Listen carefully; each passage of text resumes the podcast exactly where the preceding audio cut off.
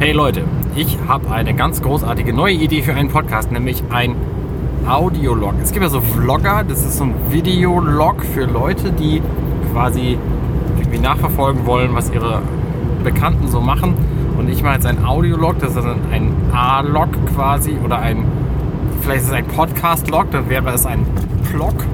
Plog, Plog finde ich gar nicht so schlecht. Also herzlich willkommen, liebe Leute, bei meinem Plog. Mein Blog, ähm, da erzähle ich einfach, was ich so mache. Und zwar vor allem in den Bereichen, wo ich im Internet sowieso irgendwie unterwegs bin. Also Thema Brettspiele, Thema Star Trek, Thema Podcasting, Thema Filme, Serien, so ein Zeug halt. Ich bin nämlich gerade auf dem Weg im Auto, deswegen auch diese Nebengeräusche, falls ihr welche hört und meine beiden Audio-Tools äh, auf Phonic und ähm, Reaper mit Ultraschall das nicht wegbekommen haben, dann äh, hört ihr Nebengeräusche vom Autofahren. Ich bin nämlich auf dem Weg zu meinen alten Studienfreunden Mirko und Susi und werde mit denen und ihren Kindern äh, Brettspiele spielen und freue mich da schon sehr drauf, weil es einfach viel zu wenige Gelegenheiten gibt, Brettspiele zu spielen, finde ich. Die muss man sich also schaffen. Dieser Termin ist auch schon über zwei Monate geplant. Ach, großartig. Das letzte Mal haben wir so schöne Spiele gespielt wie Karak und Small World of Warcraft. Die waren beide sehr cool. Ähm, und noch mindestens zwei weitere, die mir aber gerade akut nicht einfallen. Heute habe ich ein paar andere äh, in meinem Repertoire mitgebracht, nämlich zum Beispiel Tangarden von Thundergriff, ähm, was ich einfach selber angemalt habe, wo ich ein bisschen stolz drauf bin. Susi malt nämlich auch Figuren an. Mirko übrigens könntet ihr kennen aus der aus den Abspannminuten von Minutenweise Matrix. Also kurz bevor der Abspann beginnt, war er unser Gast dort. Er ist Theologe, äh, Pastor auch. Und Susi malt eben auch Figuren an und ich wollte sie mal fragen, was sie denn davon hält, wie ich so meine Figuren angemalt habe, ob sie irgendwelche Tipps hat. Hm, meine Tangarden-Figuren. Was habe ich denn sonst noch dabei? Ich habe ein Spiel dabei, von dem ich gar nicht so überzeugt war. Ray Raiders Infinite heißt es. Ähm, man musste irgendwie einen Zug überfallen und verschiedene Beute einsammeln und sich mit seinen Kumpanen absprechen. Ich erinnerte mich, dass ich das irgendwie nett fand und deswegen gekauft habe für 10 Euro damals bei der Brett, wie heißt das Spiel? Spieleoffensive. Und ähm, fand es irgendwie dann beim Spielen leider gar nicht mehr so doll. Aber ich dachte, das liegt vielleicht auch daran, dass ich mit einer meiner Töchter gespielt habe. Und die einfach noch ein bisschen jung war damals, vor zwei Jahren. Und ich dachte, vielleicht macht das mit mehr Leuten einfach mehr Spaß. Deswegen habe ich das mal mitgenommen. Außerdem habe ich wieder dabei Karak, weil das einfach ein sehr, sehr nettes Spiel ist für einfach mal eben Dungeon Crawling machen. Wo wir gerade bei Dungeon Crawling sind, ich habe außerdem dabei ähm, jetzt fällt mir schon wieder der Name nicht ein. Namen sind einfach nicht so meins, ne? Muss man mal, muss man mal dazu sagen. Es heißt Paper Dungeons, a Dungeon Scrawler Game, also auf Englisch. Und ich habe die deutsche Version, die gab es auch bei der, bei der Spieleschmiede, habe ich die damals unterstützt. Ähm, das war tatsächlich auch sehr cool, weil da malt man nämlich so ganz ähnlich wie bei ganz schön clever einfach auf so einem Blatt und erkundet damit eine Dungeon mit seiner Abenteuergruppe. Man würfelt und malt dann. Also ein Roll and Write, ein sogenanntes. Das ist ja so ein berühmtes Genre, weil man einfach würfelt und irgendwas auf dem Blatt malt. Und das hier hat eben so ein Dungeon Crawler Setting. Das heißt, man muss in diesem Dungeon dann drei verschiedene Bosse besiegen und weiß aber vorher auch schon, wo die sind und welche das sind und was für, was für Eigenarten die haben. Leider sind diese Bosse insgesamt ein bisschen öde, weil die haben nur bestimmte Werte und lassen halt, haben für, von einem bestimmten Charakter, den man dabei hat, ähm, nehmen die doppelten Schaden. Das heißt, man muss vorher gucken, welcher das ist und dem dann einfach mehr Punkte und mehr Level verpassen auf dem Weg dahin. Mm, also es ist schon unterhaltsam, aber es könnte irgendwie mehr sein. Angeblich hat die Spieleschmiede eine Erweiterung dafür äh, demnächst. Und da hoffe ich, dass es tatsächlich dem ganzen Spiel ein bisschen mehr Tiefe gibt und dass es diese Bosse ein bisschen spannender gestaltet. Also es gibt zwar Flavortext dann auf den Karten, die sich jeweils durch ein paar Striche unterscheiden und im Grunde aber alle gleich sind und vorgedruckt sind. Ähm, und es reicht aber eigentlich nicht. Also eigentlich könnten diese Bosse verschiedene, verschiedene Strategien erfordern zum Beispiel oder irgendwelche anderen Finessen, die einfach momentan nicht drin sind. Aktuell sind es halt, sind es halt eigentlich nur Zahlen, die man erreichen muss mit seinen, mit seinen Leveln der Charaktere. Das ist ein bisschen schade. Ähm, dann habe ich noch ein Spiel dabei, das heißt This War of Mine. Ähm, es ist ein Antikriegsspiel. Denn wir spielen im Krieg normale Menschen, die versuchen müssen, in einer ähm, angegriffenen, belagerten Stadt ähm, zu überleben. Und dafür brauchen sie verschiedene, verschiedene Ressourcen und müssen harte Entscheidungen treffen, die halt so anstehen, wenn man das versucht. Und ich glaube, dass das ganz schön, ähm, ganz schön beklemmend ist. Und genau dafür habe ich das halt auch haben wollen. Also es ist halt kein Spaßspiel. Ne? Das ist auch nichts, was ich mit, mit äh, den Kindern von, von Mirko und Susi spielen kann, weil das Spiel ab 18 ist. Aber vielleicht sind Mirko und Susi dafür zu haben. Ich habe es selber noch gar nicht gespielt.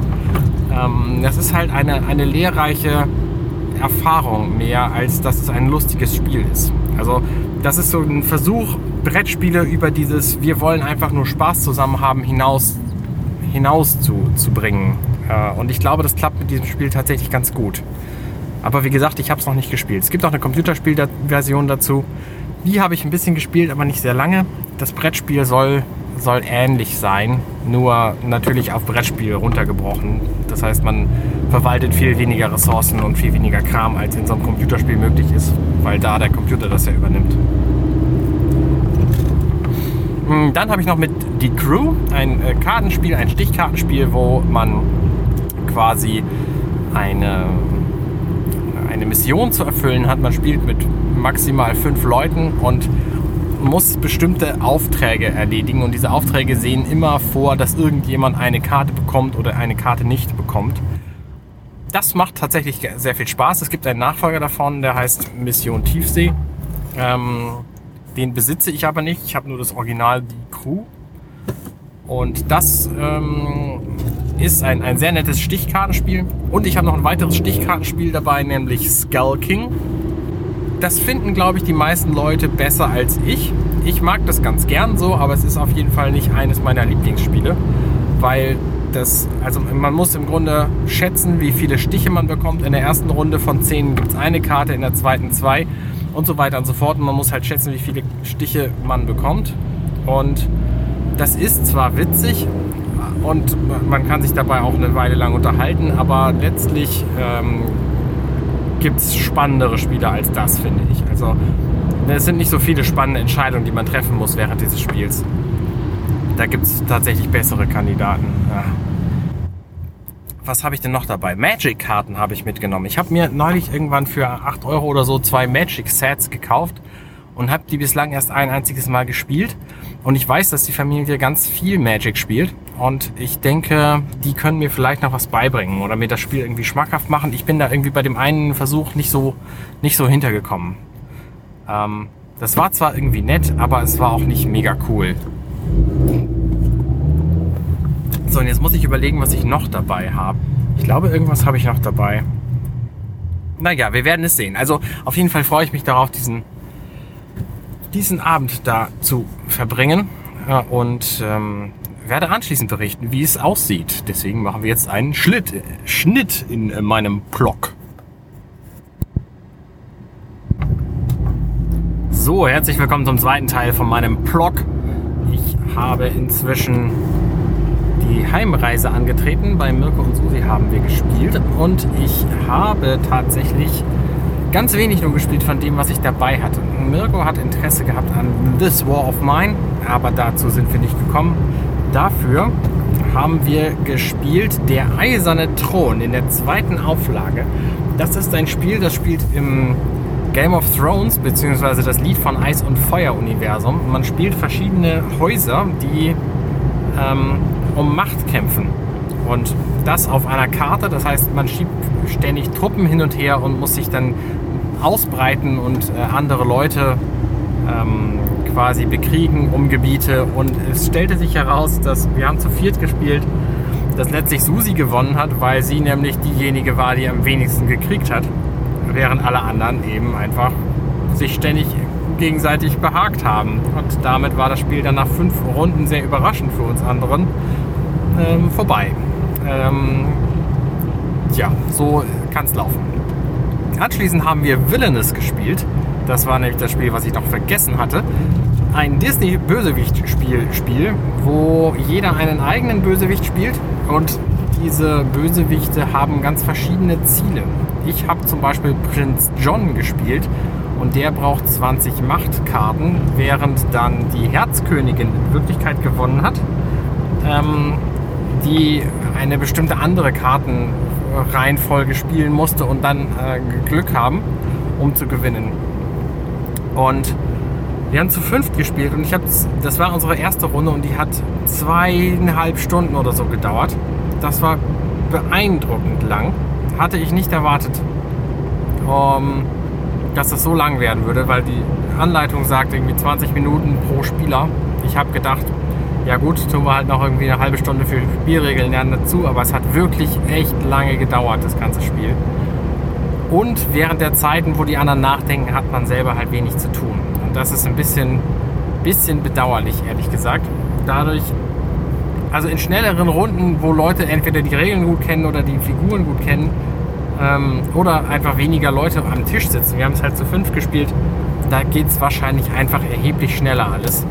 Und ähm, das tut dem Spiel dann, glaube ich, ziemlich gut. Deswegen würde ich auf jeden Fall empfehlen, das Spiel, wenn es zum ersten Mal gespielt wird, in der Runde von drei Leuten zu spielen. Oder vielleicht zwei. Ähm, maximal vier. Aber mit fünf Leuten ist es wirklich, wirklich schwierig. Und als letztes haben wir noch gespielt, also damit waren dann irgendwie schon sechs Stunden des Tages rum. Als letztes haben wir noch gespielt die Legenden von Andor, Chada und Thorn. Das ist ein Zweispieler-Spiel, beziehungsweise ein Solospiel aus der Legenden von Andor-Reihe. Und das hat eine ganz eigenartige Mechanik, die, die muss ich einfach kurz erklären, damit sie damit sie klar wird. Jeder hat drei Stapel von Karten vor sich liegen. Also zwei Leute bewegen sich auf einer Karte rechts und werden verfolgt von einem Fluch, der sie nicht einholen darf, sonst haben sie das Spiel verloren. So ist grob das Spiel. Ähm, und sie haben Karten, drei Charakterkarten in drei Stapeln vor sich liegen und zwischendurch gibt es immer einen Fluch.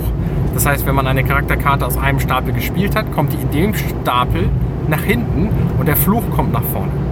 Und diesen Fluch, den muss man dann abhandeln, entweder indem man ihn bezahlt mit Ressourcen, die man unterwegs einsammelt, oder indem man sich eine, eine Karte holt, die im späteren Spiel dann schlecht sein könnte, eine Nebelkarte, oder eben indem man ihn voranschreiten lässt. Und das ist eine sehr witzige Mechanik, weil du mit diesen drei Kartenstapeln dann dir natürlich ähm, überlegen kannst, welchen von diesen drei Zügen du jetzt machen willst. Und auf jeder Karte sind auch mehrere Optionen. Ähm, ob du zwei Schritte gehen willst und dafür nichts bezahlen, ob du vier Schritte gehen willst und dafür den Fluch auch einen, ähm, das ist eine interessante Überlegung. Und das hat mir ganz gut gefallen. Es war allerdings jetzt im ersten, also in dem, in dem Tutorial-Spiel, ähm, das haben wir zwar nicht geschafft, weil ich mich am Anfang ein bisschen blöd angestellt habe, aber das natürlich auch lernen wollte. Und im, im ersten Szenario haben wir das dann einfach knallhart beim ersten Versuch gewonnen. Und eigentlich finde ich, so ein Spiel sollte schon schwieriger sein, wenn man kooperativ spielt. Und das äh, hat es halt nicht gegeben. Aber wir haben einen neuen Termin zum Spielen abgemacht in ein paar Wochen. Und da planen wir jetzt tatsächlich mal äh, This War of Mine auf den Tisch zu kriegen. Es sei denn, ich kriege das vorher schon gespielt. Das muss ich dann einfach mal sehen. Ja, also insgesamt war das ein sehr erfolgreicher Tag. Ich habe ähm, zwei Spiele kennengelernt, die ich vorher noch nicht kannte. Legenden von Andor, Charter und Torn habe ich tatsächlich auch zu Hause, aber eben noch nie gespielt. Da gibt es auch eine Solo-Variante von, die ich jetzt natürlich einfach spielen kann, weil ich jetzt die Regeln alle kenne und das, das Prinzip der Karten kenne. Äh, das finde ich tatsächlich ganz angenehm. Und da, das war, hat sich auf jeden Fall gelohnt, dieser Tag. Ja, das war's äh, von meinem Blog für diesen Tag. Äh, bald gibt's mehr. Ciao, ciao.